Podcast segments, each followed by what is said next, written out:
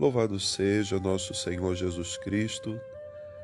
Irmãos e irmãs, no Evangelho de hoje, nós vemos uma atitude que acompanha o ministério de Jesus, que é a sua compaixão, a capacidade de sentir com o outro, sentir a dor, o sofrimento, a angústia daqueles que estão ao seu redor. Jesus estava caminhando com seus discípulos quando encontram no mesmo caminho um grupo de pessoas que levavam um jovem para ser enterrado. Esse jovem era filho de uma viúva e agora, sem o filho, o destino daquela mulher seria começar a pedir esmolas, se prostituir para poder se manter. Viveria a partir daquele momento uma vida indigna. E Jesus tem compaixão, não só daquele jovem que estava morto, mas também daquela mulher. Ele manda parar aquele caminhar, ele interrompe aquele caminhar e toca no caixão daquele jovem.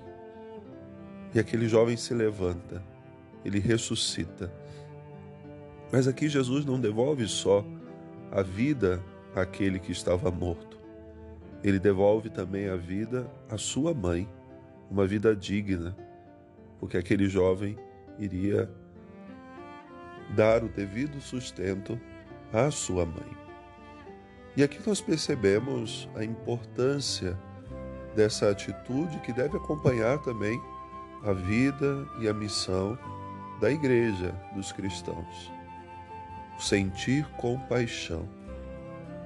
E aqui não vemos nesse evangelho de hoje apenas a divindade de Jesus, que é capaz de ressuscitar uma pessoa.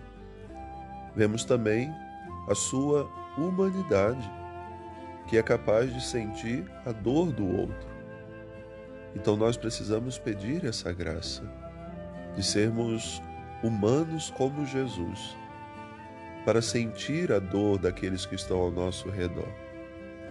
Muitas vezes vemos cristãos muito alheios ao sofrimento das pessoas. Se não é comigo, se não é na minha família, se não é próximo de mim, não me importa. Não. Aquele que sofre é meu irmão que sofre. Aquele que morre é meu irmão que morre. E nós somos chamados a fazer essa experiência de amor, de compaixão, de misericórdia.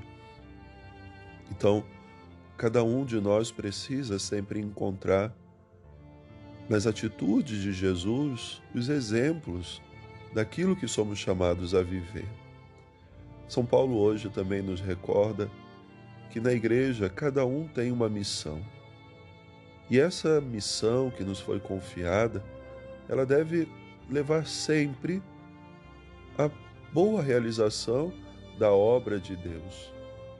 É sempre para construir, ajudar a construir no mundo o reino de Deus.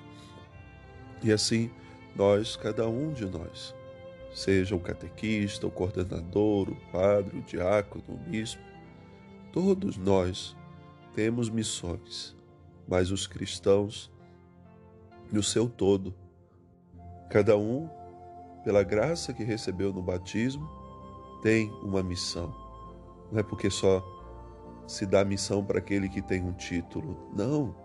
Todos, todos os cristãos devemos assumir o nosso papel de transformar a nossa realidade, marcando-a então com essa compaixão, a mesma que Jesus tinha por aqueles que estavam ali e sofriam.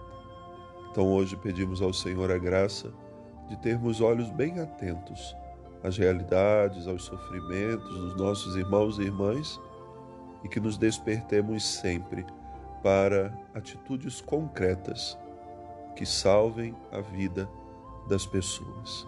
Uma boa oração. Deus abençoe.